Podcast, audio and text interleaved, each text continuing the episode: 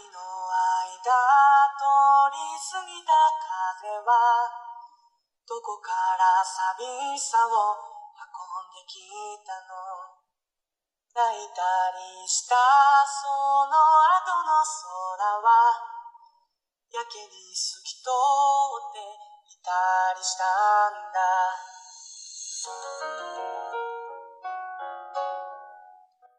说起日本动漫，有个人啊，我们不得不提，那就是动漫大师宫崎骏。翻开日本电影史票房排行榜，发现前十位中，宫崎骏的作品啊占据了半壁江山。尤其是《千与千寻》稳坐状元榜十多年之久。现在来了一部新片，它的名字叫《你的名字》。这是日本动漫新秀新海诚的作品。到十二月六号为止。你的名字在日本的票房收入已经突破了两百亿日元，而在中国呢，上映仅仅五天，就成了整个中国社会的一大话题。现在大家听到的这首歌就是《你的名字》的一个主题曲。今天的节目，我就跟大家来聊一聊日本的动漫和《你的名字》为何走红的原因。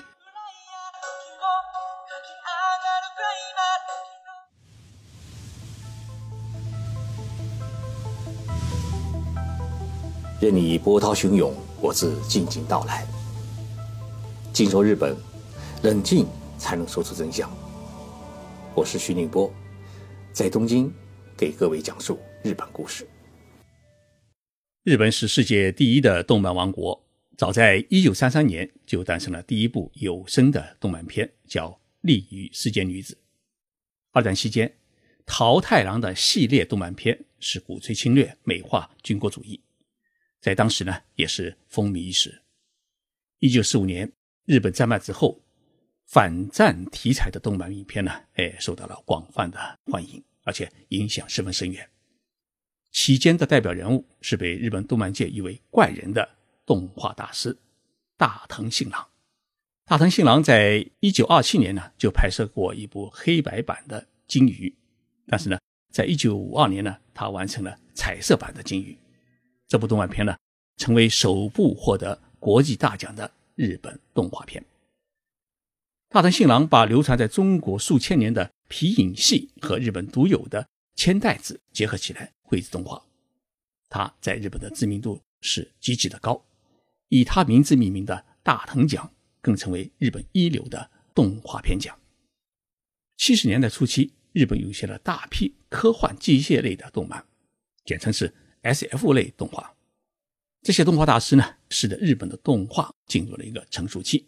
那么这一时期的代表人物有松本零士、富野由悠基和深正治等等，其中最著名的是以富野执导的《机动战士》，还有河野正治执导的《超时空要塞》，都是那个时期的代表作。一九七五年，长达两百九十六集的动漫片。聪明的一休开始播出，播了整整八年。一九八四年，中央电视台呢将聪明的一休引进到中国，结果呢这部动漫片成了中国家喻户晓的作品。那时候电视机还不普及，所以呢一吃完晚饭，孩子们就自动集合，跑去有彩色电视机的同学家中呢是集体收看。应该来说，中国人认识日本动漫是从聪明的一休开始的。日本动漫从儿童题材为主转型为少年化，是从《鲁邦三世》开始的。《鲁邦三世》是真正的把日本的动画与漫画结合起来，开创了日本的动漫时代，取得了从学生到成人们的一致好评。八九十年代的成功，也使得日本动漫呢开拓了国际市场。这部片子呢，拥有了十三亿人的粉丝。被誉为日本国民级的漫画。八十年代，日本还涌现了一位新的代表性的动漫大师，他的名字叫宫崎骏。宫崎骏摆脱了 S.F 类动画风格的局限，以剧场版动画为起点，走出了一条宫崎式的唯美、自然、清新的风格，传达了天地人神的和谐。他的影片的思想啊，触及人类灵魂的深处，启发了人对神的敬畏。对生命的思考。一九八四年的《风之谷》奠定了宫崎骏在日本动漫界宗师的地位。二零零一年，宫崎骏拍摄的《千与千寻》获得了第五十二届柏林国际电影节金熊大奖和第七十五届奥斯卡最佳动画长片奖。宫崎骏在日本已经成为动漫的一个代名词，其地位啊，呃，是无人能所及。九十年代之后，日本动漫产业得到了进一步的完善，日本的动漫的种类、从形式、内容、题材以及从业人员都发生了明显的变化。随着动漫风格的多样化呢，日本动漫进入了一个细分的阶段。日本著名的漫画大师手冢治虫把日本现代漫画它发展的过程分为六个阶段。第一个阶段呢是二战前的前十年，被称为是玩具时代，漫画只是供孩子们娱乐的一种道具。那么第二个阶段呢叫清楚时代，漫画被视为低俗浅薄的读物。第三个阶段呢是个点心时代，父母和教师呢要勉励、鼓励、允许孩子在学习之外呢看点漫画。第四个阶段呢叫主食时代，一九六三年电视的普及使得铁鼻阿童木在日本的电视当中啊连续得到放映，那么许多家庭中的大人和孩子一起观看漫画呢得到了社会的肯定。第五个阶段也是七十年代到八十年代中期，叫做空气时代，漫画已经成为青少年生活中不可分割的一部分。那么第六个阶段，也就是八十年代后期，叫做记号时代，漫画成为青少年之间相互沟通的一种记号。那么现在日本的动漫也成了我们中国年轻人最热衷的童年与青春的一个符号。许多人选择到日本留学，就是冲着。儿童时代的美好记忆踏上了日本的土地。宫崎骏是当代日本最伟大的动漫大师，他的作品呢，主角大多数是天真无邪的小女孩。每部作品呢，题材虽然不同，但是却将梦想、和平、环保、生存、成长这些令人反思的信息呢融合其中。他对于人性的描写，以及对人与人、人与自然之爱的刻画。让人在脱离了思考的状态下，能够进行认真的反思，让我们体会到很多属于人本真应该有的道德和灵魂。像《幽灵公主》啊，《千与千寻》、《哈尔的移动城堡》等等作品呢，都反映出了爱情力量的伟大。但这种爱呢，又绝非单纯诶卿卿我我的两人世界，他们的爱都背负着沉重的使命。这也是宫崎骏的作品之所以能够拨动许许多多人。情感神经的力量所在。那么，二零一六年轰动海内外的《你的名字》，是否会让编剧兼导演的新海诚成为宫崎骏的接班人呢？这是我们最感兴趣的一个话题。对于许多中国观众来说，新海诚还是一个陌生的一个动漫导演。新海诚的原名原叫呃新京诚，呃天津的津。一九七三年二月九号呢，他出生在日本长野县的一个小村庄，叫小海町。他今年四十三岁。新海诚在一九九六年从中央大学文学部日本文学专业毕业以后啊，加入了日本一家游戏公司工作。他负责程序、美工、动画和影片的宣传制作，每天几乎都要加班到深夜。单调重复的生活一度让他迷茫。在深夜回家的电车上面，他开始思考一个问题。我这么努力，却没有人看到，也没有办法按照自己的想法进行创作，这样的工作有什么意义？于是，他利用业余的时间开始了动漫短片的创作。一九九七年，新海诚制作的第一部黑白动漫短片叫《遥远世界》，只有一分三十秒长，但是就这一分三十秒长的片子的成功，让新海诚兴奋不已。于是他在二零零一年决定持续。游戏公司的工作，一个人呢，在家里面开始动漫片的创作。新海诚其实是一家百年建筑公司新金组的继承人，但是他对于建筑呢不怎么感兴趣。好在他的父亲对于他的动漫的创作十分支持，让他在家里面折腾了七个月，创作出了彩色动漫处女作《新之声》。新海诚在片子呃诞生以后啊，他终于用了一个只有五十个座位的放映室举行了首映仪式，前来观看的都是他的好友亲切。他在那里呢获得了第一次的掌声。和宫崎骏强调纸上的动画不同，新海诚的作品啊都不是手绘，而是采用电脑的 CG 技术，画风是干净细腻唯美，给人相当敬意的感觉。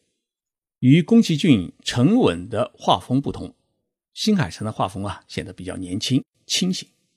你的名字的画风是偏蓝色调的，镜头也善于使用广角镜头，无论是现实取景的城市街景、乡下小镇，还是虚构来的彗星坠落，新海诚将画面的大部分都留给了天空，那种心旷神怡的气息，一下子就让人体会到清新的一种感觉。你的名字在今年八月二十六号开始呢，在中国上映。中国呢是在十二月二号开始上映。那么这部作品主要讲述的是一对男女高中生在梦中相遇的一个梦幻的故事。故事发生的地点是在每千年回归仪式的彗星造访前的一个月之前，在日本某一个深山的一个乡下小镇。在这里呢，高中女生宫水三叶呢，每天过着一种忧郁的生活。而他的烦恼呢，不光有担任镇长的父亲所举行的选举活动，还有他家祖传神社的古老习俗。在这个小小的城镇里面，周围呢，只是一些爱瞎操心的老人。为此呢，三叶对于大都市充满了憧憬。然而有一天呢，他自己做了一个梦，变成了一个男孩子。这里呢，有着陌生的房间、陌生的朋友，而眼前出现的这是东京的街道。三叶虽然感到困惑，但是能够来到朝思梦想的都市生活，让他觉得神清气爽。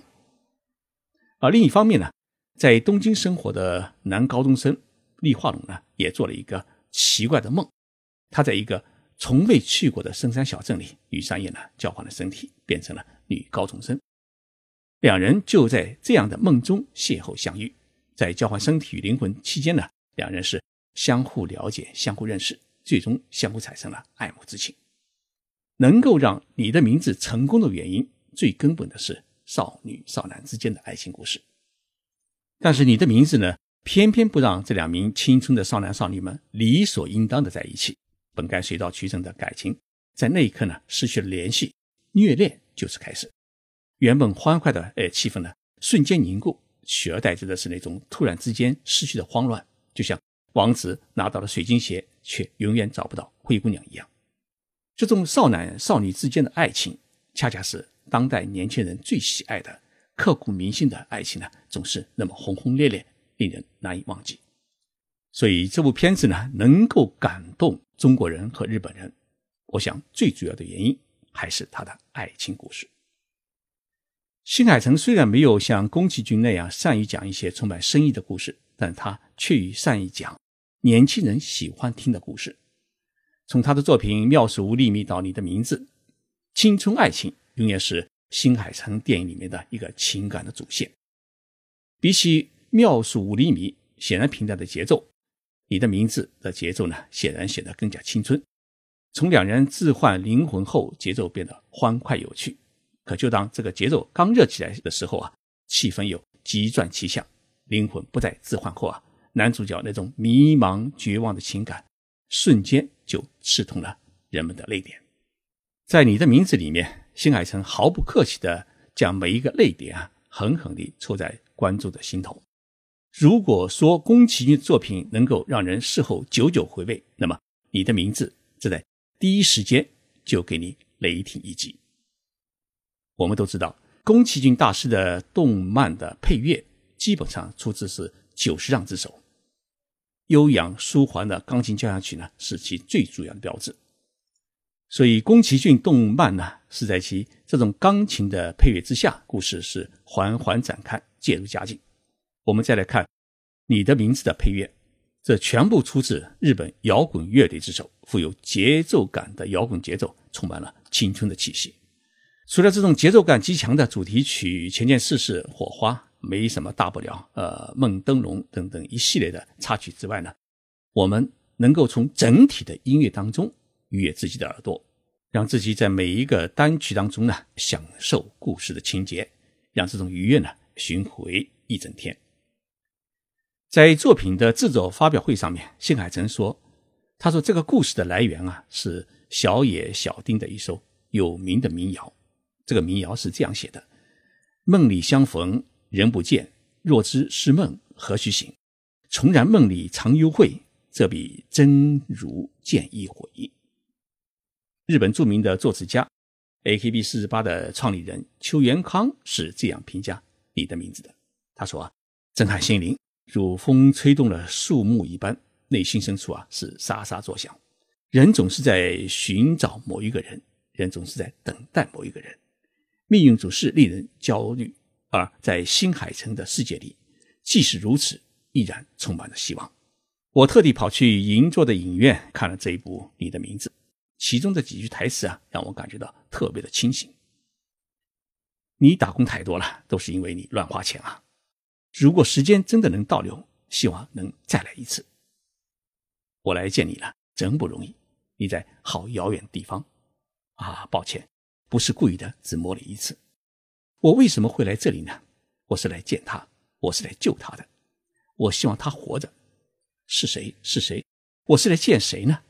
重要的人，不想忘记的人，绝对不能忘记的人是谁？是谁？你的名字叫什么？不管你在这个世界的哪里。我都会再一次去见你。听了这些台词，你一定会有一种想看你的名字的冲动。